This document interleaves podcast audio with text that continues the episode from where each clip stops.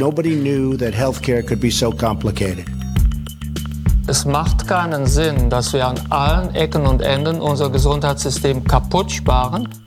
Ärzte sind keine Kaufleute. Ja, das ist ein politisches Versagen, das muss man ehrlich zugeben. Willkommen zurück zur Gesundheit macht Politik, die 14. Episode, wieder mit Pascal. Hallo. Und mir, Philipp. Ja, Pascal, jetzt sag nicht, du hast gearbeitet. Fang mit was anderem an. Was, hast, was ist mit dir passiert in letzter Woche? Ich war krank. Mitleid, aber äh, wenigstens mal was anderes. Nee, tatsächlich, tatsächlich war ich, äh, habe ich mich einen Tag krank gemeldet, meinen ersten äh, einen Tag, ähm, den ich krank war weil es auch echt nicht mehr ging. Also ich hatte ja schon beim letzten Mal, als wir aufgezeichnet haben, eine ganz lustige Erkältung, die, ja, die Philipp auch Ton verwertet hat. Und ja, dementsprechend habe ich äh, das zum Auskurieren noch einmal genutzt und in der Tat höre, hört sich zumindest, hoffe ich für dich, Philipp, jetzt auch irgendwie meine, meine Nase ein bisschen freier an, oder? Ja, ja. ja, sehr schön. Wie das so ist, als Jüngster im Team werde ich äh, Heiligabend arbeiten. Autsch, das ist aber nicht nett. Auch großartig. Ist das eine ja, Regel? Der Jüngste muss ran. So eine ungeschriebene vielleicht. Okay. Also ich werde 24-Stunden-Dienst machen, Heiligabend. Hm. Muss sich auch lohnen. ja, okay, richtig. Also ja, wenn man schon da ist, zwei Ärzte richtig, reinkommen. Ja, du, einer, einer bis abends und einer dann für die Nacht. Ich dachte, ach komm, was soll der Quatsch? Mach ich, mach ich direkt durch. Also ich hatte auch bei meinen Diensten, ich meine zugegebenerweise als Pfleger, aber trotzdem, die waren häufig eher ruhig. Insofern, hm. das wünsche ich dir natürlich dann auch. Ja, ich bin, ich bin sehr gespannt. Ähm, es gibt ja diesen durchaus beschriebenen Effekt, dass, ich sag mal, nicht unbedingt Pflegeheime, aber vor allem Angehörige, teilweise ältere an ihre älteren, also Eltern, Schwiegereltern, was auch immer, vor Weihnachten, insbesondere wenn eine Reise ansteht oder so, Mhm, ganz gerne mhm. loswerden im Krankenhaus vor Weihnachten. Ja, ja. Das müsste jetzt ja in der kommenden Woche passieren. Ich bin gespannt. Auf jeden Fall hab ich, haben wir eher schon so den Plan gekriegt, also für die Vorgabe, sofern möglich, doch Leute noch zu entlassen, damit da sozusagen Platz für ist. Tatsächlich, ja. Ja, also zumindest die, die irgendwie so gut, ich meine, so oder so, ne? Du probierst ja Leute schon vor Weihnachten noch zu entlassen, sofern die Damit- fit genug sind, ja. weil die ja meistens auch Weihnachten nicht im Krankenhaus sein wollen. Ne? Also gibt so oder so auch von Patientenseite einen gewissen, gewissen Wunsch. Das ist der akute Bettendruck, der in den. Ähm, so. äh, genau, das war das nächste. Das war so geil. Da habe ich, wann? Ich weiß gar nicht mehr, wann diese Verlegung war. Auf jeden Fall. äh, Manchmal sind Kollegen, insbesondere im Stressen von der Uni, ja durchaus der sehr nah der Wahrheit zugeneigt. Und normalerweise beschreiben die alle Patienten hier mal als wunderbar und perfekt und müssen nichts tun. Dann kommen die an und sind so halbe Wracks. Ne? Klassiker, was man halt macht, um Patienten loszuwerden. Oh, darf ich das so sagen? ja, das, Ach das Gott. Thema hatten wir schon ein paar Mal, ja, ja. Genau, und äh, es stand in einem Arztbrief, habe ich glaube ich auch vertwittert, da stand drin, aufgrund akuten Bettendrucks erfolgte Rücksprache mit, der, mit den Kollegen, nee, ich zitiere richtig, mit der Kollegen, ja, der Fehler noch drin, von Bethanien Krankenhaus bezüglich einer möglichen Verlegung der Patientin, bla bla bla. Ja. Also aufgrund, aufgrund akuten Bettendrucks, ja, das ist wirklich eine, so sagt man das tatsächlich, im, aber niemand schreibt das. ich vermute, die Person wird vom Oberarzt oder Oberärztin auch noch einen drüber gekriegt haben dafür.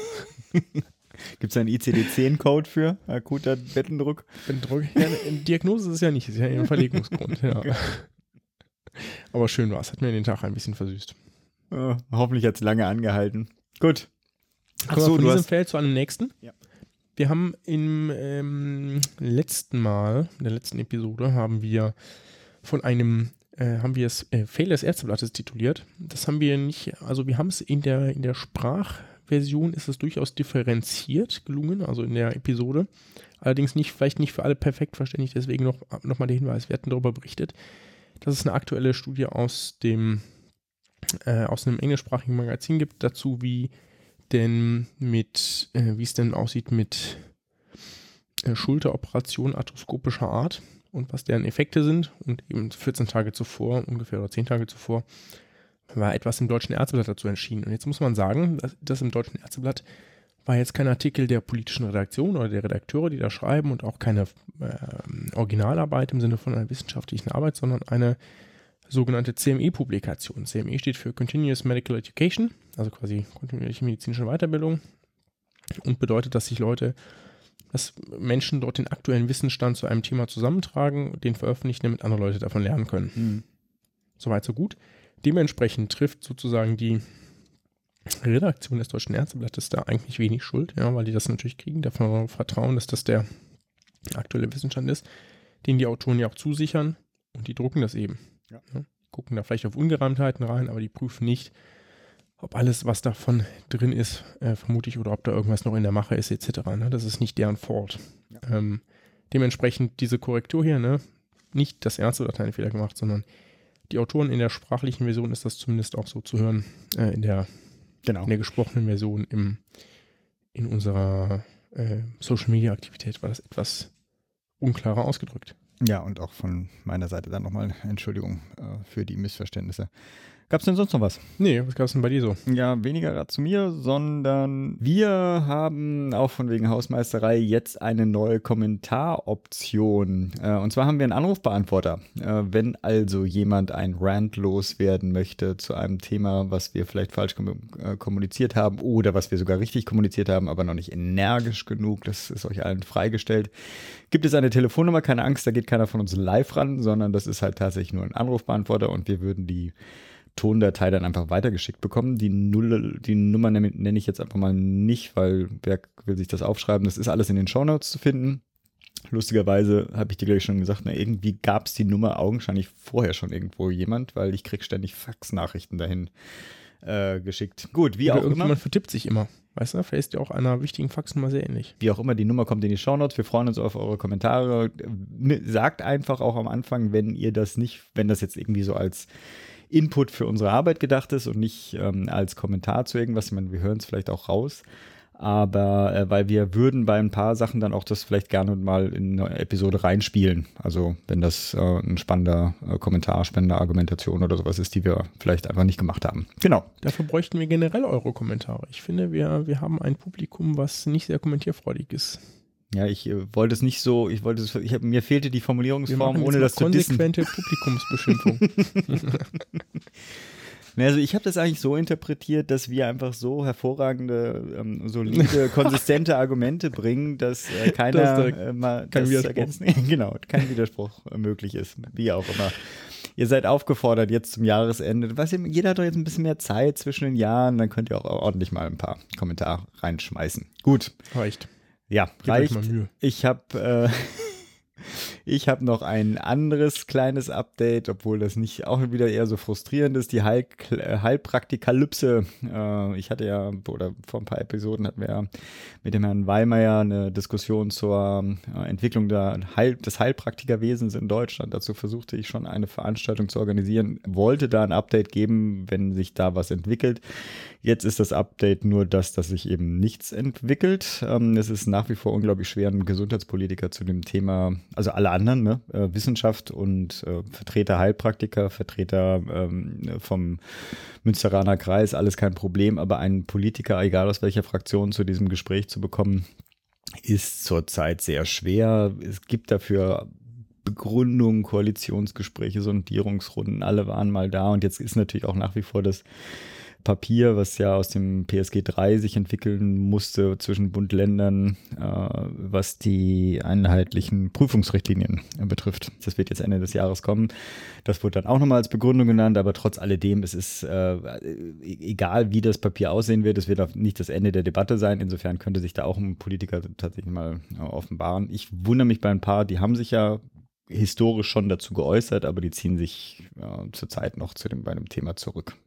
Äh, noch eine letzte Geschichte, weil ich das, wenn wir schon einen Gesundheitspodcast haben, dann kann ich auch ähm, äh, dann äh, das in die Welt hinausgeben. Falls jemand die Wintersonnenwende 2017 auch tendenziell dazu nutzt, Sonnenwende. ja, Atheist. ja, ich, wie soll ich das sonst formulieren? Die Feiertage 2017 dazu nutzen möchte, zu spenden. Ich habe eine kleine Liste an ähm, gesundheitsbezogenen, kennen auch alle, ne? hier Medico und Ärzte ohne Grenzen und so, äh, aber noch zwei, drei andere, die auch was im Gesundheitsbereich äh, machen, mal dazugepackt, falls das, vielleicht braucht man einfach so diesen kleinen ähm, äh, extra äh, Servicepunkt, wo man ganz schnell an die, an die Bankverbindung kommt äh, und das jetzt hört, wie auch immer in den Shownotes stehen die drin. Auch das kann man ja mal machen. Gut. Ach so, ich hätte vielleicht gleich unsere Verbindung reinpacken sollen. Genau. Nur unsere. Nur unsere ganz oben, so immer leucht, leucht. Immer wenn man versucht, auf die andere zu drücken, dann verschwindet sie, rutscht sie so runter. Ja, okay, nee, so, ja, wie auch immer. Gut, sollen wir zu den News? Machen wir mal News. Es gab gar nicht so viel. Nee. Wir machen nur so ein bisschen was. Ähm, ich erzähle was zur Bürgerversicherung, weil ich fand das einfach so lustig. Also die Bürgerversicherung ist ja gerade ein heißes Topic, ein Hot Topic, weil ähm, Teile der SPD gesagt haben, eine mögliche Co gibt es nur mit Bürgerversicherung. Und wir hatten schon mit Jörg beim letzten Mal darüber gesprochen, dass es eine ziemliche, ähm, ja, durchaus kampagnenartige Bewegung dagegen gibt. Und ich habe hier jetzt nur was zusammengetragen, jetzt gar nicht so spezifisch. Ich lese immer morgens früh, wenn ich nach dem Aufstehen den Tagesspiegel, die Morgenlage, die wird, es gibt einmal den politischen Teil und den Wirtschaftsteil, die sind beide sehr abonnierenswert hier für Werbung an dieser Stelle. Wir werden es verlinken. Und im politischen Teil sind seit ungefähr zwei Wochen, also primär seit der Bundestagswahl, aber natürlich ganz verstärkt seit dem, seit der ähm, Bekanntgabe, dass das mit Jamaika am Ende ist, äh, Werbung des PKV-Verbandes. Also Mhm. generell muss man sagen, der PKV-Verband macht sehr häufig Werbung im Tagesspiegel. Dann nur meistens mit anderen Sachen. Ne? Und übrigens immer nur in dem Politikteil, nie mit dem Wirtschaftsteil. Ganz spannend. Uh, okay. Ja. Und die, seitdem das sozusagen Jamaika tot ist und äh, die Bürgerversicherung als Conditio sine qua non für die äh, GroKo postuliert wurde, haben die da alle, alle möglichen Sachen aufgefahren. Jetzt ich zitiere einfach mal daraus, Geld dass vielleicht so ein, rausschmeißen. Ja. Hm? Jetzt geht's. Es muss investiert werden. Genau, es gibt, also wir, ich stelle jetzt mal so ein bisschen was vor. Also, wen man natürlich völlig erwartet dabei, ist Professor Dr. Frank Ulrich Montgomery, seines Zeichens Präsident der Bundesärztekammer, Hm. der zitiert wird mit, wer zwei Klassenmedizin, ich lasse das einfach unkommentiert, wer zwei Klassenmedizin befürchtet in Deutschland, dem muss klar sein, dass mit der Einführung der Bürgerversicherung die zwei Klassenmedizin erst richtig losgeht, weil wir haben ein freies Gesundheits- Gesundheitssystem, es würde dann einen zweiten Gesundheitsmarkt neben der Bürgerversicherung geben. Ja, sollen wir So. das alles unkommentiert lassen? Das finde Ja, ich ein bisschen unfair. erstmal ja. Erstmal, okay. Ich glaube, das disqualifiziert sich alles selbst. Okay, gut. Sollte man Hoffe aber ich. trotzdem machen. Wir hatten auch mal den Vorschlag bekommen, äh, dass wir die Sachen alle vorlesen sollten. Dann Ah, aber sozusagen, ja, mit, mit, nee, nee, mit so einer Stimmverzerrung rein. Also so ein Darth Vader-Effekt reinlegen oder, Mhm. oder so. Ich wollte gleich, ich wollte gleich noch, naja, egal. Lassen wir erstmal weiter. Jetzt hier der nächste Arzt, ja, von dem man das auch jetzt nicht, würde man auch erwarten, ne? Jetzt ein völlig absurdes Argument. Kein Mensch kommt auf die Idee, dass man jetzt sämtliche großen Einzelhandelsläden wieder zu Konsum macht, vergleicht Professor Dr. Axel Ecken, Eckernkamp, ärztlicher Direktor des Unfallkrankenhauses Berlin, die Debatte um eine Bürgerversicherung. Dieses Zusammenspiel unterschiedlicher Möglichkeiten, unterschiedlicher Töpfe, unterschiedlicher Angebote, das macht eigentlich das deutsche Gesundheitssystem und seine Qualität aus. Völlig absurd. Ich, ich, da, ich werde da jetzt auch jeweils nichts dazu sagen. Ne? Ich fühle mich jetzt. Ja. Okay, gut, besser. Jetzt kommt wird schon ein bisschen, bisschen verrückter. Hm, wen nehmen wir als nächstes dran hier? Genau. Ähm, Bundesvereinigung der deutschen Arbeitgeberverbände würde man jetzt, kann man vielleicht noch drüber diskutieren, ja. Ob die, warum die sich dagegen aussprechen sollten. Äh, Zitat: Die Bürgerversicherung ist ein, einfach ein falsches Etikett, erläutert der Hauptgeschäftsführer der Bundesvereinigung der deutschen Arbeitgeberverbände, Stefan Kampeter, im Interview. Da klebt ein guter Begriff drauf, aber wenn man genau hinguckt, bedeutet es mehr Kosten für alle Beteiligten, mehr Bürokratie und weniger gesundheitliche Leistungsfähigkeit. Jetzt wird es noch absurder. Wir kriegen es ja immer noch hin. Gleichmacherei hat noch nie genutzt. Die Modelle sind nicht alle zu Ende gedacht, so Bertram Brossard, Hauptgeschäftsführer der Vereinigung der bayerischen Wirtschaft zur Bürgerversicherung. Wir sollten das erhalten, was unsere Versicherung, unser Krankenversicherungssystem stark gemacht hat. Äh, dann gibt es noch von der, von der gleichen Vereinigung gibt es ein, mm, ein Bürgerversicherungsrechner, um zu, selbst auszurechnen, wie hoch die Belastung für Kleinbetriebe wäre. Also Hm. völlig abstrus. Und last but not least, wir altern, wir altern immer schneller und wir werden immer weniger und das bleibt nicht ohne Auswirkungen auf die Solidarsysteme, erläutert Holger Schwanecke, Generalsekretär beim Zentralverband des deutschen Handwerks. Auf dem Faktor Arbeit liegen die Kosten dieser Systeme. Diese Kosten sind für uns im Handwerk massive Wettbewerbsparameter, erklärt Hol- Holger Schwanecke und warnt vor den Konsequenzen einer Bürgerversicherung. Ihr seht, diese scheuen nicht Kosten noch Mühen, alle möglichen Leute zu mobilisieren, Die- um aus jeder erdenklichen Perspektive den Politikentscheidern in der Hauptstadt klarzumachen, dass das eine schlechte Idee ist. Dieser PKV-Verband. Wahnsinn, ne? Und hier kann man jetzt wirklich von Kampagne sprechen, weil Ja. das sind ja alles äh, Werbeanzeigen des PKV-Verbandes, die geschaltet wurden Mhm. und nicht sonst irgendwas. Ja, ja. Also ich verstehe, dass die, ähm, dass da ein gewisser Bammel ist, aber sozusagen die Intensität, ich habe ja das Gefühl, dass die, die Bürgerversicherungsgegner zurzeit diejenigen sind, die überhaupt das, diese Debatte am Leben her, äh, erhalten. Also man hört ja fast gar nichts von den Befürwortern. Also ich höre hör da sozusagen aus der zweiten, dritten Reihe der SPD, Juso-Verbände oder sowas, äh, da kommen, äh, kommt die Forderung nochmal auf, aber sonst redet ja kaum jemand drüber. Außer halt den Gegnern. Massiv. Hm. War das jetzt eine Frage, oder? Ja, ich weiß. du willst es ja so unkommentiert erlassen, ne? Also wir. Ja, also ich weiß nicht, wir können ja jetzt, wir können auch das einmal alles widerlegen, wenn wir wollen, aber Ja, ja. ich finde das so eigentlich lustig genug, diese, diese Zusammenstellung von, ne, also man merkt, da muss irgendjemand Bammel haben. Ja. Oder es zumindest nicht für völlig unrealistisch halten, dass das so kommen könnte. Ja, ich meine, ich finde auch allein die Zusammenstellung der Leute, die da irgendwie ähm, meinen, jetzt irgendwie einen qualifizierten oder unqualifizierten Beitrag zur Bürgerversicherung abzugeben. Also, naja, wie auch immer. Also wir sind belustigt. Genau, Genau. belustigt. Ich habe noch eine Sache zum, es äh, trendet ja gerade auf Twitter, jetzt ist es schon fast wieder vorbei. Ich hoffe, es bleibt allerdings noch ein bisschen lebendig und zwar Hashtag Krankenkassen ohne Homöopathie. Pardon, es war nicht Plural, Krankenkasse ohne Homöopathie. Wie gesagt, steht alles auch in den Shownotes.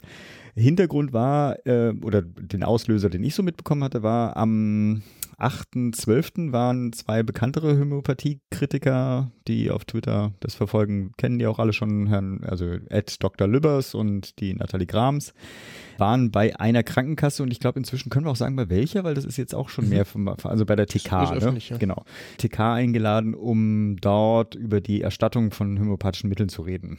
Soweit, so gut, aber dann, und ich glaube, das war eigentlich das Einzige, weswegen das überhaupt eine Meldung wurde, dann wurden nämlich die beiden kurzfristig ausgeladen. Und das war dann halt, wurde kommentiert, wa- warum wurde man äh, so kurzfristig, hatte TK Angst etc. pp. Also wie gesagt, das Thema äh, kursierte.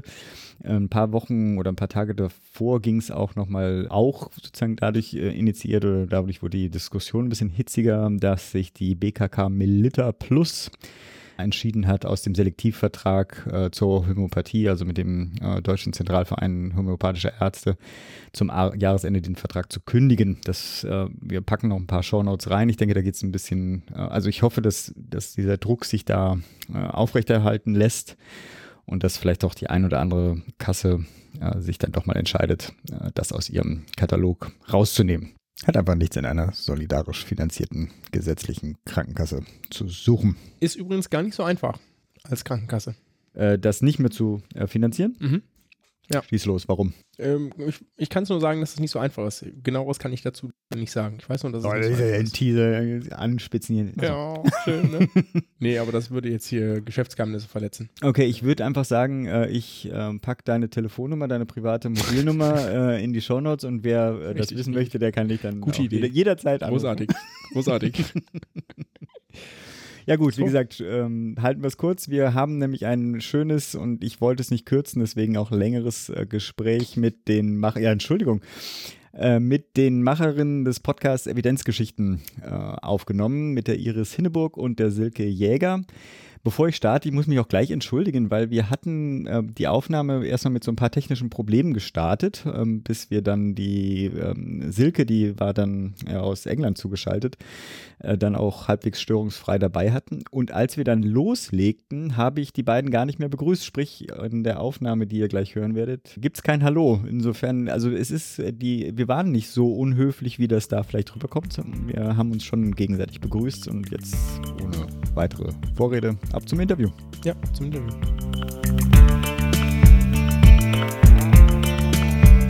Ähm, wir haben euch ja sozusagen als äh, Fangruppe hier eingeladen. Ihr gebt ja einen äh, sehr empfehlenswerten Podcast heraus, Titel Evidenzgeschichten.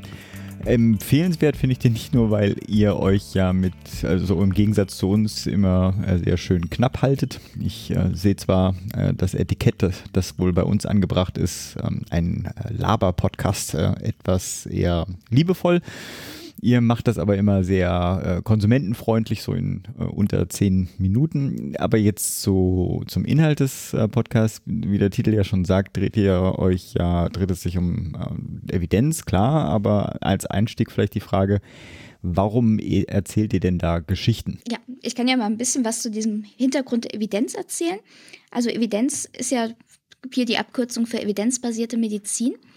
Und ähm, nach der klassischen Definition, die ihr ja bestimmt auch alle kennt, ist ja evidenzbasierte Medizin integriert ja die Evidenz aus klinischen Studien mit der ärztlichen Expertise und den Wünschen und Präferenzen des Patienten, um nur dieses Feld abzustecken. Mhm. Und in der evidenzbasierten Medizin hat sich ja auch eine gewisse Methodik entwickelt. Also was sind zuverlässige Studien, was kann Bias in Studien einführen und so weiter. Und zu dieser Methodik ähm, wollten wir eben einen Podcast machen und das eben in so ansprechender Weise, ähm, weil evidenzbasierte Medizin ja manchmal auch immer noch so ein bisschen als Kochbuchmedizin oder mhm. wie man das nennen will, verschrien ist. Und das ist es aber natürlich gar nicht. Und deswegen haben wir uns überlegt, dass wir das mit einem ganz sympathischen Mittel erzählen wollen, nämlich Geschichten. Und da kann ja Silke vielleicht noch mal ein bisschen was zu erzählen. Ja, gerne. Also es, im Prinzip geht's, werden ja Geschichten als Übersetzungsmittel eingesetzt. Also ähm, man findet Bilder, man findet Analogien, man findet äh, vor allen Dingen dadurch Anknüpfungspunkte, Gemeinsamkeiten. Und wenn man jetzt so ein Gefälle hat zwischen zwei Ge Gesprächspartnern oder Sendern und Empfängern, was das Wissen betrifft, wie jetzt in der evidenzbasierten Medizin natürlich dann der professionelle Helfer mehr darüber weiß, über Studienergebnisse und so weiter und der Patient natürlich auch deshalb genau zu ihm geht, um dort Hilfe zu bekommen, dann äh, besteht ja schon immer die Schwierigkeit, wie, wie kann das Wissen übersetzt werden, dass es verständlich wird. Und Storytelling kann einfach dabei helfen, diese, diese Brücke zu bilden oder die Barriere zu überwinden. Und äh, beim Storytelling geht's, viele stellen sich da vor, da gibt's ja diese berühmten Heldengeschichten, so Hollywood dämmert am Horizont und man hat äh, muskelbepackte, durch, durch schwierige Gewässer fahrende Menschen, die fast sterben, aber am Ende doch alle überleben und so. Solche Sachen sind natürlich auch Storytelling und haben was mit Dramaturgie und so zu tun. Aber es geht tatsächlich noch viel einfacher. Das man kann sich aus der Historie Geschichten holen, so wie wir das jetzt machen, dass wir wirklich einfach eine Geschichte erzählen, die passiert ist. Dann gibt es da auch ein bisschen Heldenhaftigkeit mhm. dabei. Ähm, aber man kann das tatsächlich auch tatsächlich mit einem Wort schaffen, dass man diese ähm, Verbindungspunkte herstellt, also Verknüpfungen zwischen den Gesprächspartnern findet. Es ist viel Theorie dahinter, ist oft sehr abstrakt, aber die Praxis ist, äh, glaube ich, kann fast jeder, weil weil jeder mein Kind war und Geschichten gehört hat und die meisten hm. sicherlich auch. Also, wenn ich das richtig verstehe, versucht ihr sozusagen EBM mit diesen neuen Erkenntnissen, wissenschaftlichem Denken, also auch eine gewisse Methodik, so zu vermitteln, eben über dieses Storytelling, dass sie beim Laien in seiner Entscheidungsfindung ankommen oder auch verständlich werden. Also ja, es, geht gar nicht ne? um die es geht gar nicht um die Ergebnisse von Studien, sondern es geht uns erstmal um die Methodik. Was ist eigentlich, warum sind diese Methoden, die in der EBM verwendet werden, eigentlich so wichtig? Ich kann ja dazu auch mal eine, noch eine andere Geschichte erzählen, warum wir uns dafür entschieden haben. Ich mache ähm, genau. ich mache auch ab und zu mal Seminare für Apotheker zu EBM-Themen, also evidenzbasierte Pharmazie und so weiter. Und da habe ich auch gemerkt, das ist das, was ich denen eben so an Methoden vermittle, das kommt bei denen hauptsächlich im Kopf an. Und dann gibt's aber, damit man das auch tatsächlich in seinem beruflichen Alltag anwendet, muss es ja aber auch eigentlich so ein bisschen ins, sag ich mal, mhm. Herz rutschen, ne? Also, mhm. dass man auch Lust hat, sich damit weiter zu beschäftigen und das tatsächlich anzuwenden. Und da habe ich gemerkt, dass mit diesem Seminar, was ich mache, auch interaktiv und so weiter, es rutscht aber eigentlich nicht so ins Herz rein. Mhm. Und ich habe aber gleichzeitig auch gemerkt, an einer Stelle erzähle ich in dem Seminar immer eine Geschichte. Und zwar gibt es ja häufig auch ähm, so in diesem Bereich von Alternativmedizin dieses Sprichwort, wer heilt, hat Recht. Mhm. Also, was, wo man im Prinzip dann sagt, ja, aber es ging mir doch hinterher besser, als ich die Globuli eingenommen habe. Und dann erzähle ich immer die Geschichte von meiner Tochter, als sie noch klein war. Auf dem Weg vom Kindergarten war immer so eine Fußgängerdrückampel, wo man immer dann drücken muss und warten, bis es grün wird. Und das dauert natürlich für ein Kind ewig lange. Und nach einer Weile hat meine Tochter sich dann immer angewöhnt zu sagen, Hex, Hex, werde grün. Mhm. Und die Ampel ist auch zuverlässig jedes Mal grün geworden. Mhm. Cool. Ja. sie konnte zaubern. genau, sie konnte zaubern. Und da fanden aber sozusagen die Seminarteilnehmer das total einleuchtend, dass es da natürlich keinen kausalen Zusammenhang zwischen diesem Spruch und der grünen Ampel gegeben hat. Nee, magischen ja. Zusammenhang.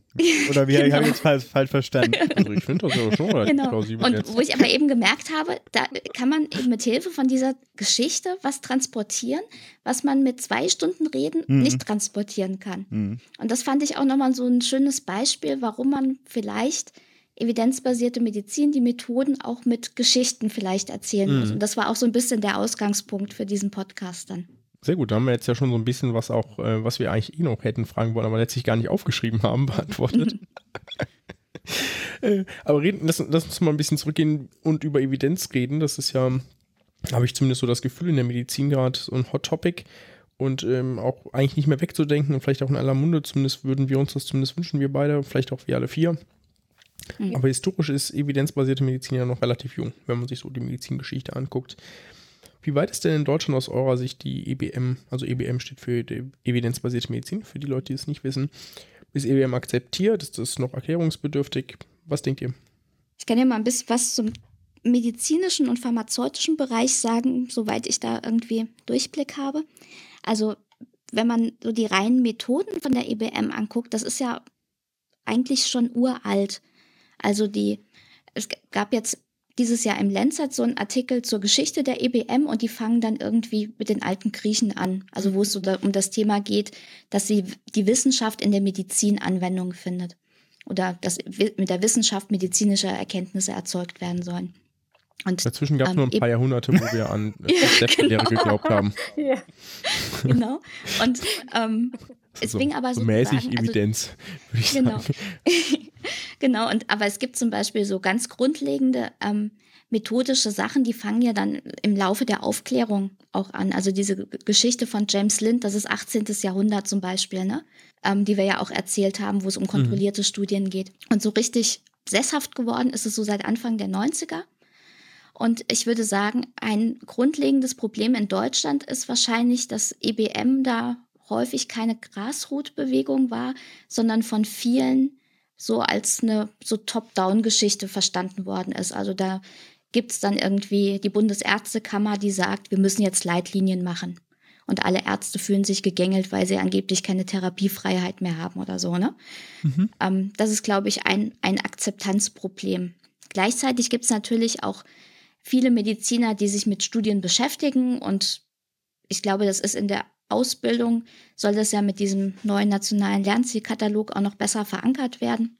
Ja, gemischt würde ich sagen, ob es angekommen mhm. ist oder nicht. Und ich würde sagen, in der Pharmazie, also bei den Apothekern, da sind wir noch ganz am Anfang.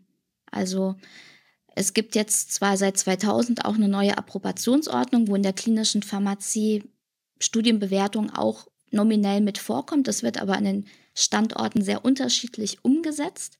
Und um mich mal ganz weit aus dem Fenster zu lehnen, viele Apotheker haben da ja auch einen gewissen finanziellen hm, Interessenkonflikt, was sozusagen die vollständige Umsetzung der evidenzbasierten Pharmazie im OTC-Geschäft in der Apotheke angeht. Wir sind hier im politischen Podcast, hier darfst du über sowas ähm, offen motzen. Kannst du dich ganz weit okay, gut. genau. Und also das Problem ist auch, dass, finde ich, also es gibt so ein Perspektivpapier Apotheke 2020, wo auch drin steht, die Apotheker beraten grundsätzlich evidenzbasiert, aber gleichzeitig ist äh, sozusagen die Standesvertretung nicht richtig gewählt, das auch zu unterstützen. Also es gab mal mhm. ähm, 2014 beim Apothekertag einen Antrag, dass es doch mal eine evidenzbasierte Datenbank für OTC-Mittel, also Selbstmedikationsmittel mhm. geben soll was eben auch herstellerunabhängig nach evidenzbasierten Prinzipien Bewertungen drin sind, also Aufbereitung der Studienlage für verschiedene Mittel. Das wurde auch überraschenderweise angenommen, ist aber bis heute noch nicht umgesetzt, weil die Abda da kein Interesse drin hat. Da kann man spekulieren, warum eigentlich nicht. Und aber es liegt dieses, nicht dran, dass ähm, es. Ja. Dieses Apotheke 2020 Papier ist doch auch von der Abda, oder? Ja, oder deswegen ist das ja also so ein das heißt, bisschen. Das heißt, die widersprechen sich da einfach. So, eigentlich würden wir gerne, aber also so für die politische Außenwirkung, aber wenn wir uns das recht überlegen, machen wir damit zu viel Geld. Böse Menschen würden das Lippenbekenntnis nennen, genau. Ja, ja ich bin ein böser Mensch. Ich auch. ich habe mal noch eine Frage, die vielleicht äh, ein, bisschen, ein bisschen komisch wirkt und äh, für so eine Nachfrage, die vielleicht auch gar nicht so reinpasst, aber die ist mir gerade spontan eingefallen. Ich setze einen Edit-Button und zur Not nehme ich die nachher raus. so, wie ist es denn, wenn ich jetzt als, wenn ich jetzt Arzt bin und ich sage, ich möchte eigentlich ganz gerne evidenzbasiert behandeln und das ist mir irgendwie schon wichtig, dass das, was ich da, oder vielleicht sagt er nicht, ich will evidenzbasiert behandeln, aber ich glaube, den meisten Ärztinnen und Ärzten ist es irgendwie wichtig, dass das, was sie tun, auch äh, sinnvoll ist für die mhm. Patienten. Das würde ich, glaube ich, glaube ich, kann man schon so pauschal sagen. Mhm. Dann ist es ja, also zumindest aus meiner Sicht, ist es gar nicht so einfach, irgendwie zu, zu wissen, wie ich denn evidenzbasiert behandle. Sprich, äh, wo informiere ich mich, wo kriege ich die neuesten Informationen? Soll ich mir selbst hier irgendwie fünf medizinische Zeitschriften abonnieren, die dann mich irgendwie mhm. kumuliert im Jahr 6000 Euro kosten. Und, ähm, oder wo kriege ich denn evidenzbasierte Informationen her? Habe ich denn, woher soll ich die Zeit im Alltag nehmen, um Leitlinien zu lesen für die spezifische Therapie eines Patienten, wenn ich doch eh meistens keine Zeit habe? Das sind ja so Fragen, die man, die man sich so ganz praktisch stellen kann. Naja, ich glaube, das Problem fängt ja eigentlich auch schon im Studium an. Also wenn ich das von Medizinern immer höre, haben die ja häufig im vorklinischen Teil eben Epidemiologie, wo die die ganzen Prinzipien von EBM auch, auch durchhecheln. Und dann kommt es aber genau. später im klinischen Alltag nie wieder vor, so, ne? Ich weiß nicht, ob das auch deine Erfahrung ist, Pascal. Hm, was meinst ähm, du mit dem klinischen Alltag kommt das nie wieder vor? Dass zum Beispiel dann in den Vorlesungen nach Lehrbuch gearbeitet wird, aber nicht gesagt wird, wenn wir jetzt den systematischen Review zu dem Thema ankommen, muss man eigentlich zu einem ganz anderen Ergebnis kommen, als in dem aktuellen Lehrbuch steht oder sowas, ne? Ja, doch, hängt, hängt tatsächlich stark vom Dozenten ab. Wir hatten, mhm. ähm, ich, vielleicht erzähle ich hier ganz kurz eine Mini-Geschichte. Der, wir hatten einen Dozenten, der hat primär mit Studien gearbeitet, kann ja eigentlich auch erwähnen, das ist der Gynäkologieprofessor der Uni Bochum. Ich fand das großartig, weil er gesagt hat, so und das hier ist, ähm, also so und so ist die Erkenntnis. Der hat natürlich auch primär seine eigenen zitiert, ja, wie das halt so ist. Aber ich meine, so abgesehen davon ist es ja nicht falsch, zu sagen, hier, das sind die aktuellsten Erkenntnisse und dann dementsprechend waren halt auch ein paar Slides in Englisch, ne? Und das hat mhm. die Leute massiv gestört. Echt? Ich, ich, kein okay. Witz, ne? Okay. Weil die sagten so, was soll denn das mit diesen ganzen Studien, die da zitiert werden und mit diesem ganzen Englisch und so. Und ich habe das nicht verstanden, diese Attitüde. Aber. Ja, aber das sind deine Kommilitonen. Ich meine, und jetzt auch Mitärzte, ne? Ich äh, komme mal ganz langsam wieder zu den Fragen zurück, die wir uns eigentlich vorgenommen hatten.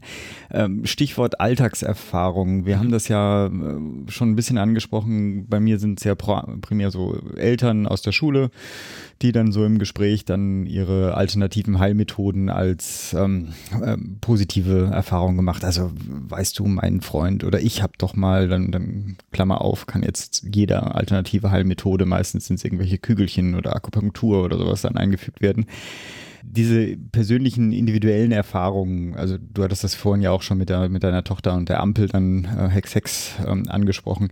Ich habe so manchmal das Gefühl, dass äh, diese, äh, diese alternativen Fakten einen gewissen Vorteil in der, im Storytelling haben. Die können Begriffe instrumentalisieren, die so intuitiv zugänglicher sind, also äh, sanft, äh, natürlich gegen die Chemiekeule, den natürlichen Weg quasi zu wählen. Also hat der Murks seinen Vorteil? Und wie kann sozusagen die Evidenz und die äh, Anekdote dann, also die individuelle Erfahrung, gut zusammengebracht werden oder bleiben es dann doch irgendwie ja, Gegensätze? Also im Prinzip ist da so ein bisschen so eine, eine, ähm, eine Unschärfe drin bei den Begrifflichkeiten, weil es ähm, da da sieht man halt an diesen Begriffen, dass die, das sind Frames im hm. Prinzip, mhm. die, die die Netz setzen. Und Frames sind, ähm, Frames sind Begriffe, die halt bestimmte, Bewer hinter denen bestimmte Bewertungen liegen, wie jetzt zum Beispiel natürlich oder sanft. Genau. Ähm, ja, da, dann öffnet sich direkt hinter dem Begriff eine Bewertungskaskade. Das tut mir gut, das schadet mir nicht das riski da riskiere ich nichts. Mhm. Da werde ich wahrgenommen als Patient als Ganzes. Das ja, ist ja, ja auch ja. So die ganzheitliche Ansatz. Und das ist im Prinzip ein Frame, das ist, da, da, hängt, das hängt natürlich auch mit Storytelling zusammen. Da kann man dann Stories drauf aufsetzen. Und das tun dann ja die Leute auch bereitwillig, indem sie halt eigene oder Geschichten mhm. erzählen. Mhm bei denen es funktioniert hat, ähm, aus dem Bekanntenkreis. Und, ähm, Oder die Katze, heißt, dass, dass die auch die Kügelchen bekommen hat. Also Entschuldigung, ich werde ja, dann immer ja, sehr aggressiv, mhm. wenn ich das alles äh, wieder höre. Ja, das hat so einen Schneeballeffekt. Das ist dann wirklich tatsächlich so, das trägt sich so weiter und keiner hinterfragt mehr, wo kommt das eigentlich her und keiner schaut, ist, ist das jetzt faktbasiert. ist jetzt wirklich die Anekdote die Evidenz? Mhm. Und da, da, muss man ein bisschen aufpassen, weil sich das natürlich total schnell vermischt. Also was ist jetzt, dass man einfach auch guckt, wo ist der Ursprung, worüber reden wir jetzt hier eigentlich? Reden wir jetzt hier über den Erfolg einer Methode oder reden wir jetzt davon, was wir als Wissen haben, was belegt ist, was tatsächlich hilft. Und wenn man nur den Erfolg redet oder den vermeintlichen Erfolg, dann, dann kann man alles verkaufen. Äh, ich habe vielleicht noch eine äh, kleine Arbeit an euch. Also ihr macht ja einen wirklich wunderbaren Podcast, genieße ich sehr. Aber eine Sache könnte ich im Alltag dann doch noch gut gebrauchen. Ähm, ich muss zugeben, dass ich viele Diskussionen, viele Gespräche in dem Kontext Homöopathie, Akupunktur etc. einfach versuche zu vermeiden äh, im Alltag. Äh, kompensiere das dann quasi, wenn ich sowas höre, dann einfach mit einem innerlichen ähm, Stressball geknautsche. Ähm, damit ändere ich natürlich irgendwie da draußen niemanden und gar nichts. Jetzt wäre es, fände ich es ganz spannend, wenn man sowas wie klassische Antworten entwickeln könnte. Also mhm. Stichwort Mini-Stories, ja, äh, sowas wie so ein Elevator-Pitch. Ähm, weil ja diese, diese, diese, diese Gespräche kommen ja immer wieder und mhm. man bräuchte da quasi sowas wie ein. Das, also, dass man wie so eine Art Gegennarrativ entwickelt, ne? Ja, genau. Äh, zumindest sowas wie eine kurze, sowohl Respekt, aber halt eben auch wirkungsvolle Antwort. Ähm, eine Story, die halt über diesen, was weiß ich, Kopf-Tischplatten-Effekt irgendwie hinausgeht. Also als kleiner Auftrag an euch.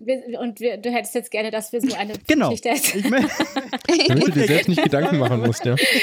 Ja, das wäre das wär sehr, sehr schön. Aber ich, also ich würde das gerne nochmal ähm, noch mal eine Stufe äh, mehr grundlegender machen. Mhm. Denn es geht ja jetzt in, in, deiner, in der Kommunikation mit deinem Gesprächspartner leidest du ja darunter, dass du nicht durchkommst mit deinen Fakten. Ja, nee, Und, ja, okay. Hm. Erzähl. Ja, oder dass du in so eine Debatte reingezogen wirst, wo es dann, wo Fakten auch gar nichts mehr bringen. Ähm, und da ist es jetzt ja leider so, dass wir alle Gefühlswesen sind oder vielleicht mhm. auch zum Glück. Und ähm, Menschen, wenn sie miteinander kommunizieren, wünschen sich eigentlich, dass man sich gegenseitig respektiert. Ähm, und das, diesen Anspruch haben natürlich auch die Menschen, die ähm, an etwas glauben, was, was widerlegt ist. Mhm. Ähm, und deswegen ist so ein bisschen die Schwierigkeit, dass man sie an der Stelle, an der emotionalen Stelle einfach auch eher, also so lassen muss. Ja, dass, dass, dass sie merken, also ja, du bist nicht deiner, ihrer Meinung, aber mhm. ist, sie sind nicht demontiert. Also ihre Identität hängt ja damit in irgendeiner Weise auch zusammen. Du willst sie nicht demontieren, sondern äh, ich, ich denke, man kann auch ganz einfach sagen, äh, das überzeugt mich nicht. Ich habe da äh, was anderes, was mich mehr überzeugt und das liegt jetzt einfach auch hier als Fakt vor und als Beweis vor. Und da glaube ich, da kann man an die, diesen direkten Gesprächen vielleicht mit dieser Methode sogar mehr erreichen, als wenn man jetzt ein Gegennarrativ anfährt. Aber wäre zu überprüfen. ja. Naja, was ich eigentlich noch einen ganz interessanten Aspekt an solchen Sachen finde, ist, dass ja viele von denen, die sich eben von den alternativen Heilmethoden angezogen fühlen, auch schlechte Erfahrungen mit der herkömmlichen Medizin oder dem Medizinbetrieb so gemacht haben. Ne? Mhm. Also, dass da eben keiner ist, der ihnen überhaupt nur mal zuhört oder wo sie den Eindruck haben, ich kann jetzt hier in Ruhe irgendwie mein Problem schildern oder so. Mhm. Und das treibt, finde ich, eben die Leute, den Scharlatan auch irgendwie in die Arme. Ne? Und ich meine, das wird ja auch von vielen Seiten beklagt, dass also die sprechende Medizin oder überhaupt Gespräche total schlecht vergütet werden. Also das ist ja auch ein richtiges strukturelles Problem in der Medizin. Na, nicht nur schlecht vergütet, ne? Also ich meine, es gibt das ja auch im, das betrifft ja primär den ambulant, das ambulante Setting, ne? Mhm. Aber auch im, im stationären Setting, dass du einfach vielleicht auch einfach eine, eine zu schlechte Personalausstattung hast, ne? Also ja. wenn ich mir überlege, ich betreue halt eine Zahl X von Patienten und wenn ich dann quasi um den Stationsalltag zu schaffen, meine Visite in Y Minuten durchkriegen muss, dann bleiben Z mhm. Minuten pro Patient. Ja. Und dann denkst du so, jo, da können meine COPD-Patienten einmal kurz Luft holen und in der Zeit und dann ist auch schon vorbei. Ja. Genau, und das muss eben ein Gesundheitswesen wissen, ob das tatsächlich so sein soll, ne? Finde ich. Aber also ich meine, das, der Teil, den, da gehe ich auch mit, auch äh, politisch. Also ist ja so eine selbstkritische Auseinandersetzung äh, der äh, klassischen Versorgungsstrukturen. Äh, können wir nicht das, was den Placebo-Effekt in Anführungsstrichen bei anderen Heilmethoden dann auch ausmacht, sprechende Medizin mhm. etc., ähm, ist das nicht tatsächlich auch eine, ein Teil, den wir wieder etablieren müssen, gerade was weiß ich, im hausärztlichen Bereich etc. Das, ich finde diesen selbstkritischen Ansatz finde ich wichtig und notwendig. Gleichzeitig ich glaube zum Beispiel nicht, dass die meisten, die halt so Naturheilkunde, ähm, Impfverweigerung, sonst was, dass die unbedingt schlechte Erfahrungen gemacht haben. Also wenn ich hm. die jungen Familien in meiner Umgebung, wie gesagt, ähm, Kreuzberg hatten wir ja schon, äh, wurde ja schon mal hier transparent gemacht, mhm. ja. Ähm, das sind ja nicht Leute, die irgendwie krank waren, sondern die sind in einem, in einem, in einem Storytelling, in einem Setting, in einem Frame sozusagen, mhm. wo also die Publikation solche eben nicht Evidenz, sondern emotional, ja, vielleicht aber auch, also ich weiß nicht gar nicht, wie ich das fassen soll, den Begriff, das, das fällt für mich so ein bisschen alles zusammen. Also die Kügelchen, äh, die Impfverweigerung, wir wollen jemand nichts Böses tun. Irgendwie habe ich manchmal das Gefühl, äh, die, die Medizin leidet an dem Erfolg, den sie geschaffen hat. Also jetzt gerade die Impfgeschichte mhm. ist halt so ein, so ein Ding, weil halt keiner mehr Polio hat und Masern nicht mehr bekannt sind. Okay, ich glaube, in die Impfdebatte gehen wir jetzt nicht rein.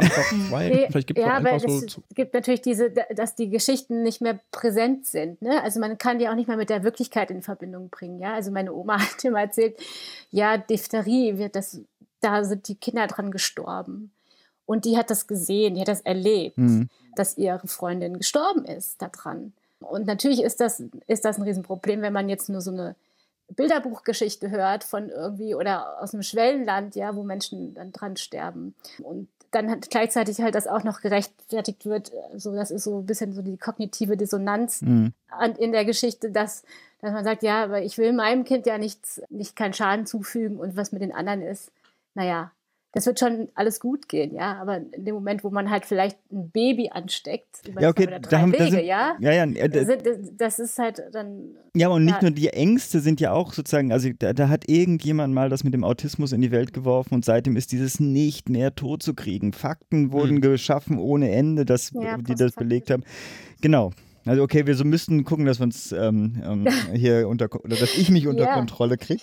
Stories haben da ja, haben da ja wirklich auch dieses, die manipulative Art des Storytellings hat da auch einen Einfluss drauf. Also das ist halt eben auch die negative Seite bei Stories, dass man auch wirklich immer gucken muss, wer erzählt mir die Geschichte, was hat der vielleicht für ein Interesse, dass mhm. ich diese Geschichte glaube. Und diese Frage, diese, dieses konstruktive Hinterfragen, das funktioniert äh, auch in gebildeten Kreisen offenbar an der Stelle nicht, weil die Stories so viel Gewicht haben, weil das so viel Emotionen und so viel Werte so hinterlegt sind oder angesprochen werden, dass es wahnsinnig schwierig ist. Man kann ja jetzt nicht anfangen äh, und sagen, ja, die wissenschaftliche Medizin ist auch sanft. Also das wird an der Stelle unglaubwürdig. Da, da, wir kriegen 5 Euro, müssen wir irgendwo reinwerfen. Wir hatten irgendwo zugesagt, dass jedes Mal, wenn von Schulmedizin, Wissenschaft. Nee. Ja, okay. aber, da, aber da, ringt, ja, da, ringt, da ringt man immer mit den Begrifflichkeiten. Also ich fand jetzt die wissenschaftliche Medizin noch mal besser als die Schulmedizin, aber vielleicht habt es ihr Es gibt nur die Medizin Begriff. und alles ist Humbug, glaube ich, hatten wir uns mal darauf geeinigt. Aber, okay, ja, klar. Dann ja. schneidet das bitte raus. ja, du musst ja nicht zahlen, ich muss ja zahlen. Okay. Ja. okay. Jetzt haben wir so ein bisschen über Evidenz und Anekdoten geredet und alles Mögliche dazwischen. Wir hatten eigentlich, ähm, hatten wir gehofft, dass wir von da aus so direkt auf Shared Decision Making kommen. Das hat jetzt so halb funktioniert. Aber das könnt, ich könnte ja noch die, Nach die Überleitung nachträglich bauen. Brauchst du die Überleitung? Sehr gut. Bauen wir die Überleitung. Also was sozusagen die alternativen Heilmethoden ja auch ganz stark betonen, ist ja die Zuwendung zu dem einzelnen Patienten. Das ist ja eine Erfahrung, die Patienten heutzutage im Medizinbetrieb nicht so häufig machen. Also wenn man im Krankenhaus irgendwie wegen Routinesachen unterwegs ist, da erstmal eine Nummer von vielen. Das ist auch meine persönliche Erfahrung so. Und eigentlich ist es aber auch so, dass von der evidenzbasierten Medizin halt, die hat von Anfang an eben die Präferenzen und Wünsche des Patienten ja schon mitgedacht. Und eben auf der Basis dessen hat sich ja auch dieses Konzept von Shared Decision Making, also gemeinsamer informierter Entscheidungsfindung, entwickelt. Und das finde ich ist heutzutage eigentlich auch doch ziemlich unterbelichtet. Wer redet denn, wenn wir jetzt schon bei dem Stichwort Chat Decision Making sind, äh, wer fällt denn da mit wem Entscheidungen? Und ähm, also gerade wenn man, wenn man probiert, Shared Decision Making zu betreiben, muss man ja irgendwie jemanden, der das Informationsdefizit besitzt, ja, irgendwie ja irgendwie ausgleichen und muss irgendwie äh, Fakten berücksichtigen, aber vielleicht auch Werte und die Gefühlswelt der, des Patienten oder der Patientin. Äh, wie schafft man denn diesen Spagat? Ja, da gibt es ja, da gibt's Kommunikationstechniken dafür, die man da anwenden kann. Ähm, so ganz einfache Sachen. Also das, das kommt, glaube ich, also aus dem englischsprachigen Raum. Da gibt es einmal eine Methode, die man den Patienten ans Herz legen kann. Also dem, wo man Patienten im Vorfeld informieren kann und dazu anhalten kann, das Gespräch mitzugestalten. Und die Methode heißt Ask Me Three. Das bezieht sich auf drei Fragen, die Patienten ihren Ärzten oder professionellen Helfern einfach stellen können im Gespräch. Das, die erste Frage ist, was ist mein Hauptproblem? Die zweite, was sollte ich tun? Und die dritte, warum sollte ich das tun? Und mit diesen drei einfachen Fragen können Patienten auch dazu beitragen, so ein Gespräch zu strukturieren und eben auch abzukürzen. Und natürlich können die das, bringen die das nicht von zu Hause mit, das Wissen, sondern das müssen sie irgendwo lernen und die, die Möglichkeit besteht, dass man äh, in seiner Praxis ein Poster aufhängt, wo das aufgeschrieben ist oder Flyer mhm. macht, um das mhm. äh, weiterzutragen. Ich finde, das ist einfach ein sehr einfaches, ähm, gut wirksame Methode, um auch so ein bisschen äh, als Arzt oder Therapeut sich ein bisschen den Rücken auch frei zu machen. Also, dass man sagt, das ist tatsächlich auch eine Verantwortung, die beide haben, das Gespräch zu mhm. gestalten. Unter dem Zeitdruck, unter dem ich stehe, nehme ich mhm. das gerne an. Und dann gibt es, ähm, ähm, ja. Ich hätte noch eine Nachfrage auf die Gefahren, dass wir die nachher rausschneiden müssen, aufgrund der Zeit. Jetzt ist es ja nicht so selten so, dass Patientinnen oder Patienten dann doch irgendwie nach, nach einem individuellen Aspekt fragen. Also was mir häufig passiert ist so, gerade wenn ich mit Angehörigen spreche über Patientinnen oder Patienten, die nicht mehr selbst entscheidungsfähig sind wo es dann eben eine Vollmacht gibt oder eine Betreuung, dann so die Frage, was würden Sie denn bei Ihrer Mutter machen ne, oder bei Ihrem Vater?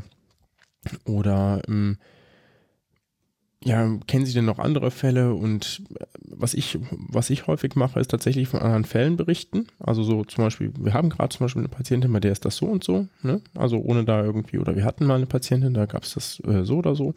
Ne? Also sozusagen so ein bisschen was reinzubringen, dass es da irgendwie tatsächlich eine persönliche Ebene gibt. Aber ich weiß nicht, ob das, wie hilfreich das überhaupt ist, ne? weil letztlich ähm, flache ich ja damit naja, oder ich, ich, ich flache ehrlich gesagt die Evidenz so ein bisschen ab. Andererseits muss ich sagen, für vieles, was ich an Fragen mir gestellt werden, äh, gibt es auch gar keine Evidenz.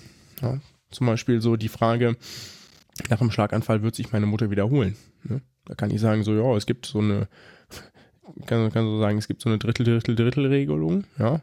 Ein Drittel gut, ein Drittel gar nicht, äh, ein Drittel äh, schlecht und ein Drittel gar nicht, ja. Aber das hilft der Person natürlich zero. Naja, aber es ist ja zumindest eine Aussage, ne? Ja.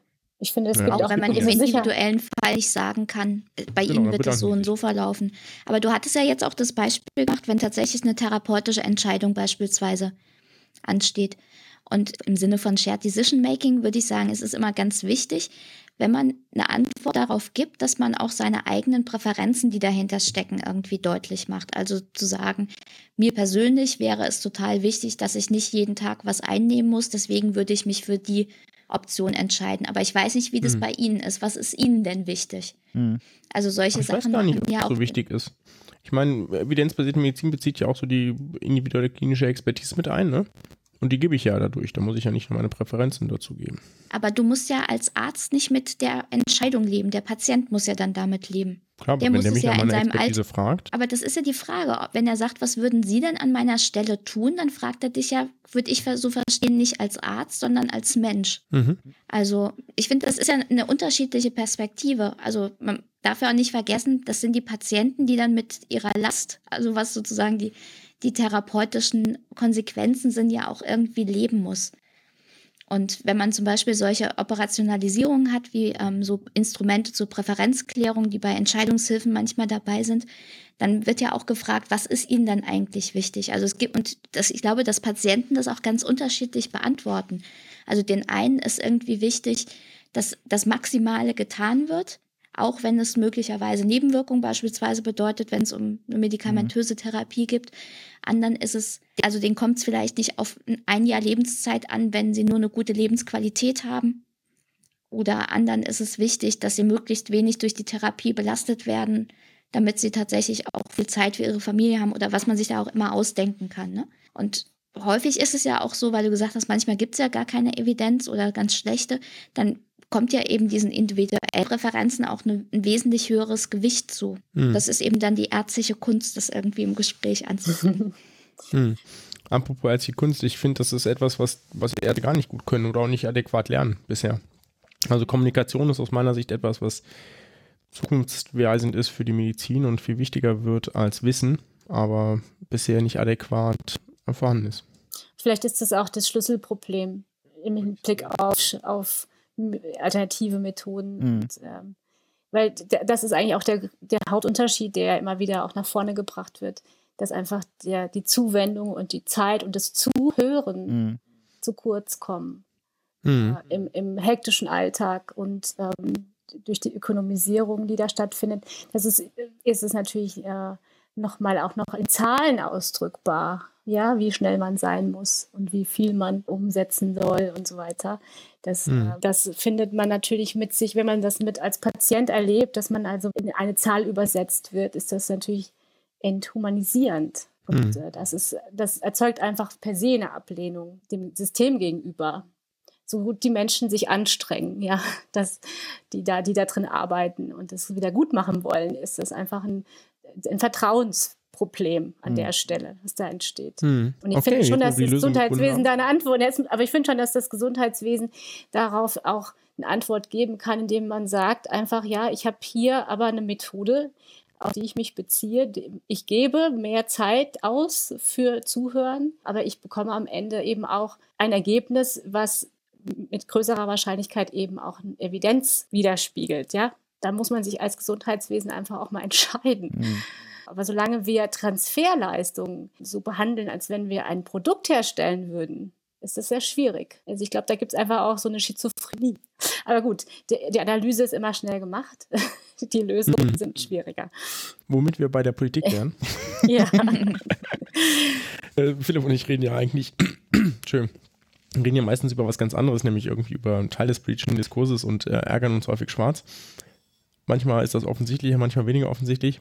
Und der politische Kurs besteht ja, also wo unsere Frage steht hier, ist ja auch von vielen Irrationalitäten geprägt. Ich würde sagen, er besteht primär aus Irrationalitäten vielleicht. Ne? Also, der politische weil, Diskurs. Weil Politik, ja, ja weil, ja, weil ja. Politik ja auch ganz ehrlich, und da bin ich vielleicht anderer Meinung als Philipp oder vielleicht auch als ihr, Politik muss ja nicht primär evidenzbasierte Entscheidungen treffen. Äh, Politik muss so. Äh, Werteentscheidungen treffen. Da bin ich ja, einer also, Meinung. Ja, wie gesagt, das, also ich sehe ich seh das fundamental so. Ich halte evidenzbasierte Politik auch nicht für zwangsläufig richtig.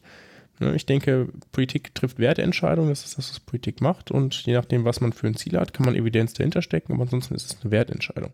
Und jetzt ist aber so ein bisschen die Frage. Darauf gehe ich jetzt nicht äh, ein, das lassen wir jetzt einfach so stehen. Genau, nee, ist auch schon nicht. ähm, welche, welche Tipps habt ihr denn aus eurer Perspektive, also jetzt aus EBM oder aus Storytelling, könnt ihr uns geben, wo man denn, wo man denn tatsächlich zu evidenzbasierten Lösungen kommen will? Weil das gibt es ja auch häufig genug in der Politik. Uns geben, um mit verhärteten, teilweise auch irrationalen politischen Fronten umzugehen. Also ich fände es nochmal ganz wichtig zu sagen, also wenn wir jetzt gesundheitspolitische Entscheidungen angucken, da ich finde, das ist ja eigentlich schon auch so ein bisschen diese Trias aus interner, Ex Evidenz, externe Evidenz und Werten, wie du auch schon richtig gesagt hast, die da irgendwie zusammenkommen müssen. Aber ich würde zum Beispiel sagen, wenn es gesundheitspolitische Entscheidungen gibt, die genau konträr dem stehen, was gute Studien belegt haben, fände ich das schon irgendwie merkwürdig. Ja. Ja. Also auch wenn sozusagen. Danke. um es bei mir auszudrücken. Hm. Diplomatisch gesagt. aber, aber ich glaube, ganz häufig hat man ja eine andere Situation, dass man sagt, im Idealfall wissen wir vielleicht, was sozusagen eine bestimmte, was auch immer für eine Methode leistet. Also nehmen wir mal dieses Beispiel Mammographie-Screening, ja? Sehr umstritten. Mhm. Jetzt kann man sagen, wenn wir davon ausgehen, dass die Studien, die wir haben, zeigen, es gibt eine geringe Verringerung der brustkrebsspezifischen Sterblichkeit für die Frauen. Wir haben gleichzeitig ein hohes Risiko für Überdiagnosen. Ist ja dann erstmal eine Sache, wo ein Gesundheitswesen mit umgehen muss das, und sich dann entscheiden muss, wollen wir sozusagen das als Screening-Programm einführen, um eben diesen wenigen Frauen, die davon profitieren, diese Chance zu geben. Ist uns das auch das Geld wert, wenn wir sozusagen relativ viel Aufwand betreiben, um sozusagen einigen wenigen ähm, Patienten den Profit oder also den Nutzen zu gewährleisten? Oder sagen wir, wir investieren dieses Geld, was ja auch nur begrenzt zur Verfügung steht, in was anderes, wo vielleicht der Outcome noch besser ist? Da würde ich sagen, das ist eine evidenzbasierte Entscheidung in dem Sinne, dass die Evidenz aus den klinischen Studien die Informationen bereitstellt, auf, dessen, auf deren Basis dann tatsächlich auch die Entscheidung getroffen wird. Aber natürlich um wieder auch auf Pascals Punkt zurückzukommen, natürlich spielen da auch Werte mit eine Rolle. Also mhm. was ist jetzt wichtiger zum Beispiel, ne? Und dann ist ja auch noch die Frage, wie geht man dann auch später damit um? Also sagt man, jetzt haben wir diese teure, teure Mammografietechnik irgendwie angeschafft, jetzt müssen wir die Frauen übers Ohr hauen und belügen die, was den Nutzen von dieser Methode angeht und spielen die Risiken klein? Oder sind wir nicht in der ethischen Verantwortung, denen gutes Informationsmaterial an die Hand zu geben, sodass sie ihre eigene informierte Entscheidung treffen können. Das ist ja hm. dann auch nochmal eine Entscheidung, die sich ähm, da anstießt. Und ich finde, dass in, an, an, diesem Beispiel eben auch ganz schön deutlich wird, wir haben die Evidenz auf der einen Seite für Nutzen und Risiken, wir haben Werte, wir haben finanzielle Entscheidungen und das muss dann miteinander abgewogen werden. Genau, und das und ist da kann ich mir zum Beispiel vorstellen, dass unterschiedliche Gesundheitssysteme da auch zu unterschiedlichen Ergebnissen kommen. Genau, weil es eben nicht evidenzbasiert ist, ne? sondern eine Wertentscheidung. Na, es ist evidenzinformiert, sagen wir es vielleicht mal so. Genau, also kann sein. Aber gerade, gerade bei Mammographie ist ja nicht so hundertprozentig klar. Ne? Da gibt es viel divergierende Evidenz zu. Mm, oder auch ganz klassisch, gehen wir mal so, so Gesundheitssystemaspekte an. Man könnte zum Beispiel sagen, es gibt, man müsste knallhart für jede operative Maßnahme oder vielleicht nicht nur für jede operative Maßnahme, sondern für jede Maßnahme Mindestmengen einführen. Ne? Das könnte man irgendwie legitim begründen, ne? weil es für sehr, sehr viele therapeutische Methoden doch zumindest ausreichend Evidenz gibt zu sagen, dass eine bestimmte Anzahl an Fällen pro Krankenhaus zum Beispiel eben zeigt, dass die Qualität für die Behandlung steigt. Ja. Man kann aber gleichzeitig den Wert haben, dass man sagt, man möchte möglichst viele Krankenhäuser in regionaler Nähe erhalten. Ja. Und was einem eben wichtiger ist, ne? also eine maximal hohe Qualität der Versorgung, die möglicherweise dadurch entsteht, dass dann eben bestimmte Krankenhäuser Behandlungsmethoden nicht mehr durchführen können, wodurch sie nicht mehr überlebensfähig sind. Mhm. Oder eben man kann sagen, ich möchte eben äh, bestimmte Krankenhäuser an bestimmten Stellen erhalten. Ne? Ich finde, das ist beides mal eine legitime Argumentation. Aber man, ich finde, man kann diese Entscheidung aber nur treffen, wenn man tatsächlich weiß, ist es denn so, dass Mindestmengen tatsächlich zu einer Verbesserung der Qualität führen? Wenn es ja, nicht so wäre, Frage, bräuchte man da überhaupt nicht. beantworten können. Also ich, ich habe jetzt auch gerade gedacht, es ist ja eigentlich, also ich, das ist ja schon ein ziemlicher Aufreger, wenn man jetzt sagt, man hat, man hat Belege dafür, dass eine bestimmte Intervention dazu führt, dass, äh, dass, dass sich ein Krankheitsverlauf günstig beeinflussen lässt und man entscheidet sich dagegen, die zum Standard zu machen, wegen, wegen irgendeiner Wertedebatte. Mhm.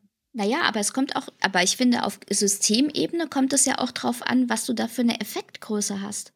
Also wenn du eine Maßnahme hast, die irgendwie nur bei einem von 100.000 Patienten die Sterblichkeit reduziert und die anderen 999.999 profitieren nicht davon. Du gibst aber eine Menge Geld aus, was an anderer Ge Stelle im Gesundheitssystem fehlt. Also da könnte ich das schon verstehen, wenn man sich dagegen entscheidet. Mhm. Ja, aber das, das ist ja im Prinzip, da, da spielen ja zwei Aspekte eine Rolle, nicht nur das Medizinische, sondern halt eben auch das, das, die, die Tragfähigkeit des Gesundheitswesens beziehungsweise die Zukunftsfähigkeit, ja. Und mhm. natürlich ist, der, ist Geld ein limitierender Faktor. Und da tun wir uns in Deutschland ja sehr, sehr schwer, vielleicht schwerer als in anderen Ländern. Da wird ja immer gerne Großbritannien genannt, das dann äh, dieses Beispiel, dass man mit ab einem bestimmten Alter keine künstliche Hüfte mehr eingesetzt bekommt. Ich habe das noch gar nicht rausgefunden, ob das tatsächlich so ist. Aber ähm, ja, da haben wir in Deutschland ein viel, viel größeres ethisches Problem mit, ja, mit solchen Entscheidungen, die dann sagt, ja, dafür hat mhm. Geld nicht gereicht. Mhm. Aber de facto ist es ja so, dass dieses, dass diese Ebene immer bei jeder Patientenkontakt ja auch eine Rolle spielt. Nur der Unterschied ist, dass es halt auf jeden einzelnen Anwender abgelagert wird weil ja. es eben an der oberen Stelle nicht entschieden wird. Und da werde ich schon ein bisschen sauer, weil bei dem Gedanken, dass, dass man halt sagte, man scheut diese Entscheidung, obwohl es, obwohl es halt zwei Faktoren gibt, die uns hier eine Richtung weisen, mhm.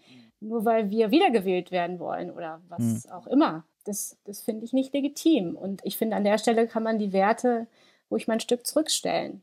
Das ist, das ist sehr unangenehm das gebe ich zu. Wir aber müssen jetzt irgendwie einen Abschlusssatz ja, finden, ja. weil wir langsam an die Zeitgrenze kommen. Aber ich habe so das Gefühl, wir sollten einen, einen regelmäßigen gesundheitspolitischen Stammtisch äh, oder so machen.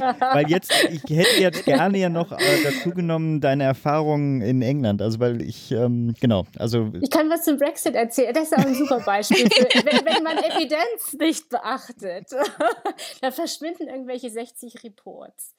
Das ein, ein, ein andermal. Beziehungsweise, äh, das kann er auf, auf Twitter zum Beispiel verfolgen. Du schreibst ja dann doch äh, äh, häufiger. Äh, jetzt, Aber das ist zum Beispiel auch die Frage. Du willst ne? doch noch nicht Schluss machen. Ich habe jetzt gerade die Kurve gekriegt, Pascal. Aber schieß los. äh, ich, ich habe mich gerade gefragt. Ne?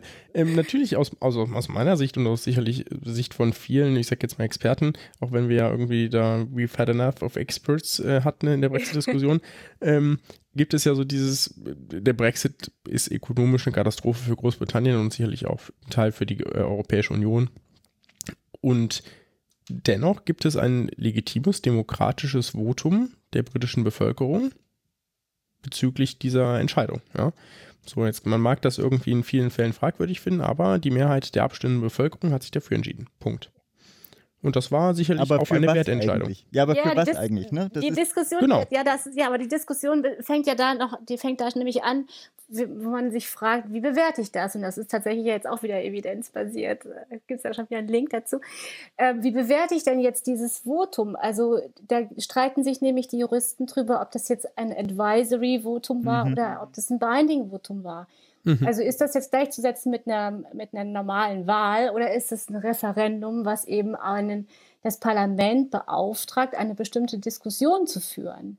Und diese Diskussion ist im Parlament nicht geführt worden, sondern man hat dann in der Regierung behauptet, das ist binding und da gibt es überhaupt gar nicht, äh, das ist noch nicht abschließend klar, aber die Mehrheit spricht eigentlich, oder die Mehrheit der Juristen sagt, das ist Advisory Votum gewesen.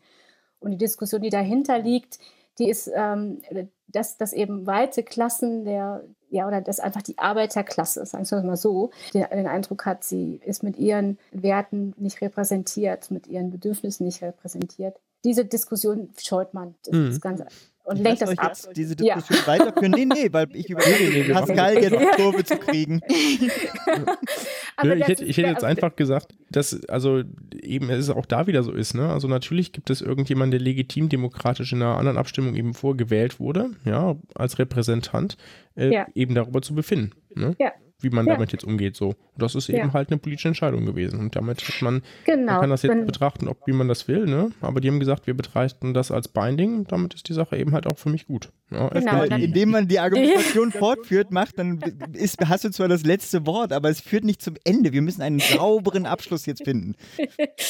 Also, um nochmal zu sagen, da, da finde ich, da tut Evidenz. Ja, ja, aber ich finde, da, da wär, das ist eigentlich, eine, da gibt es schon eine Parallele zum Gesundheitswesen und dass man sagt, irgendwie, wie, wie gehen wir dann mit den mit diesen Diskussionsansätzen um? Also wie gehen wir denn damit um, dass Menschen jetzt massenhaft Dinge tun, die wir eigentlich gar nicht anbieten? ja, weil wir wissen, dass es nicht hilft. Also so eine Debatte müsste man schon mal führen im Gesundheitswesen. Vielleicht ist das ein Abschlusssatz. Wir bleiben am Thema dran. Wir, wir, wir lassen das und schneiden das Kur rein, um den. Das ist der Bonus-Track. ganz herzlichen Dank für eure Zeit. Nicht ganz abwürgen, ganz schnell. Wie erreicht man euch denn am besten? Also über Twitter, wir haben ein paar Sachen in die Shownotes reingepasst. Ist es euch über Twitter oder E-Mail am liebsten? Und wenn, dann welche? Gerne per Twitter, at Iris Hinneburg. Und bei dir, Silke? Bei mir ist es auch ganz einfach, at Silke Jäger, alles in einem. Wunderbar. Schön. Es war nett mit euch. Und mal gucken, wie ich das jetzt ja, zusammenschneide. Ja, ja. vielen Dank für die Einladung. Schönes Wochenende. Ja, vielen Dank. Tschüss. Bis dann. Tschüss. Ja, das äh, war das Interview, beziehungsweise Interview ist auch ein falscher Begriff, ne? Das äh, schöne Gespräch. Wir sollten sie auf jeden Fall nochmal reinnehmen. Jetzt äh, viel Spaß gemacht. Wir hätten sie vielleicht auch gleich mal fragen können, ob sie vielleicht Lust hätten, mal einmal den Medizinmux zu übernehmen. Passt das? Mhm. Weiß ich nicht. Ja, schon. Ja. Und wo wir gerade dabei sind, ab zum Medizinbox. Today's doctors, drugs and medical devices truly work medical miracles. But there are some as phony as a $3 bill. Was hast du mitgebracht? Ich stelle heute was äh, sehr Kurzes vor, aufgrund der fortgeschrittenen Zeit. Und zwar, wer es noch nicht kennt, am Ende äh, eines jeden Jahres macht das British Medical Journal was ganz Tolles. Und zwar stellt seine Weihnachtsausgabe vor, in der es lustige Studien präsentiert, die wissenschaftlich schon einen ernsten Hintergrund haben. Also wo Leute, die wissenschaftlich gut arbeiten können, probieren, irgendwas Lustiges zu untersuchen. Und ich werde euch in dieser Episode eine, eine Studie daraus vorstellen. Es gibt mehrere gute Sachen, man kann sich das angucken und selbst durchlesen. Ich werde vermutlich nochmal eine vorstellen. Also wenn ihr euch den Spaß schon verderben wollt, guckt es euch jetzt direkt an. Wir werden es auch verlinken. Ansonsten hm, erzähle ich jetzt was. Nämlich, und zwar gab es eine die Arbeit, die wir oder die ich präsentiere, heißt Association between Rainfall and Diagnosis of Joint or Back Pain Retrospective Claims Analysis. Also jeder kennt das ja, ne? Nee. Von irgendwem, der sagt, boah, immer dieses Wetter, jetzt habe ich wieder Gelenkschmerzen oder Rückenschmerzen, ne? Und immer wenn das Wetter, ich spüre den Wetterumschwung, ja, wenn es, es wird Regen geben oder so. Kennt man doch, oder? Ja. Also zumindest irgendwie im Bekanntenkreis die Tante sowieso oder so. Es gibt viele mit traumatischen Beschwerden etc. haben das oder geben das an. Ich weiß nicht, ob das bei Migräne, wie das bei Migräne ist und anderen Kopfschmerzen, ob das da bewiesen ist oder nicht. Das haben die auf jeden Fall nicht untersucht. Mhm. Auf jeden Fall haben sie es ganz lustig gemacht. Und die sagen auch so, many people believe in uh, that changes in weather conditions, including increases in humidity, rainfall or barometric pressure lead to worsening symptoms of joint or back pain, particularly among those with arthritis. Mhm. So, und die haben was ganz Lustiges gemacht, oder eigentlich was völlig naheliegendes. Die haben nämlich quasi die Abrechnungsdaten der von US Medicare, also mhm. diesem Versicherungsprogramm, mhm. Quasi abgeglichen mit den Daten der, also mit den Regenfalldaten der US-Wetterstation. ja, klar, okay. Ja. ja. Dafür kriegst du natürlich kein Funding im Sinne von einer ernsthaften wissenschaftlichen Studie, aber ist natürlich irgendwie ganz lustig, ja. Ja, die haben irgendetwas gemacht, was aus meiner Sicht irgendwie nicht so richtig nachvollziehbar ist, aber ist halt auch nur eine Spaßstudie. Mhm.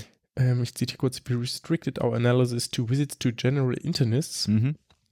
Klammer auf, primary care doctors who completed residency in internal medicine as opposed to other physicians who may treat patients with joint or back pain, such as orthopedic mhm. surgeons, family practitioners and rheumatologists. Mhm.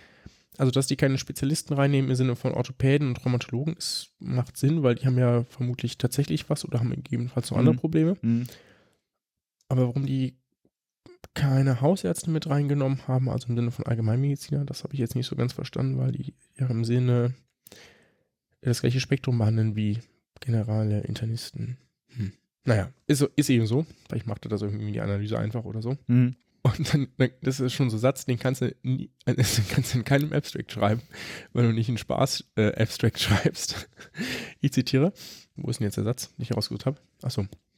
Out of, keine Ahnung, wie viele Outpatient Visits by Medicare Beneficiaries, ähm, 2 Millionen sonst was, 18% occurred on rainy days. So, jetzt in unadjusted and adjusted analysis, the difference in the proportion of patients with joint or back pain between rainy days and non-rainy days was significant. So, jetzt schreiben sie hier 6,23 versus 6,42 Prozent. Adjusted 6,35 versus 6,39 Prozent ist tatsächlich so gerade ein P von 0,05. Und jetzt? But the difference was in the opposite anticipated direction. ja, das kannst du nur schreiben, wenn du Spaß schreibst. and was so small that it is unlikely to be clinically meaningful. Also jetzt mal ganz kurz hier damit wir heute auch was lernen. 6,35 äh, versus 6,39 Prozent, das klingt so klein, dass es eigentlich nie signifikant sein kann, oder? Kann man aber dann verstehen, wenn man eine Statistik verstanden hat, denn mit je größer das n, desto kleiner das p. So klar ist das nicht, besonders den meisten Leuten nicht. Deswegen ist eine Sache, wenn man P-Skimming machen will, also wenn man mhm. seinen P-Wert verkleinern will, ist die Anzahl der Leute zu untersuchen, die man einschließt. Äh, Leute zu erhöhen, die man in die Studie einschließt. Je größer die Studie, desto wahrscheinlicher ist sie signifikant. Ich überlege jetzt gerade aber jetzt, äh, warum das unterschiedliche äh, Korrelationen hat. Sprich, äh, die sind einfach, weil es geregnet hat, gar nicht erst zum Arzt gegangen. Oh, das könnte natürlich auch gut sein. Oder? Ja. Wäre jetzt, wär jetzt war so schlimm. ja, sehr schön. Eben halt ein Spaß zu Weihnachten. Ich hoffe, ihr verbringt eine wunderbare Weihnachtszeit, mit wem auch immer und wie ihr euch das vorstellt. Und dann hören wir uns mutmaßlich noch einmal kurz zwischen den Jahren wieder. Genau der Pascal hatte die gute Idee, dass wir vielleicht so inzwischen im Jahr eine Episode reinpacken. Und auch von meiner Seite aus schöne Feiertage. Genießt es und bereitet euch auf den Rutsch vor. Aber davor hört ihr uns dann wahrscheinlich auch nochmal. Bis dann. Tschüss.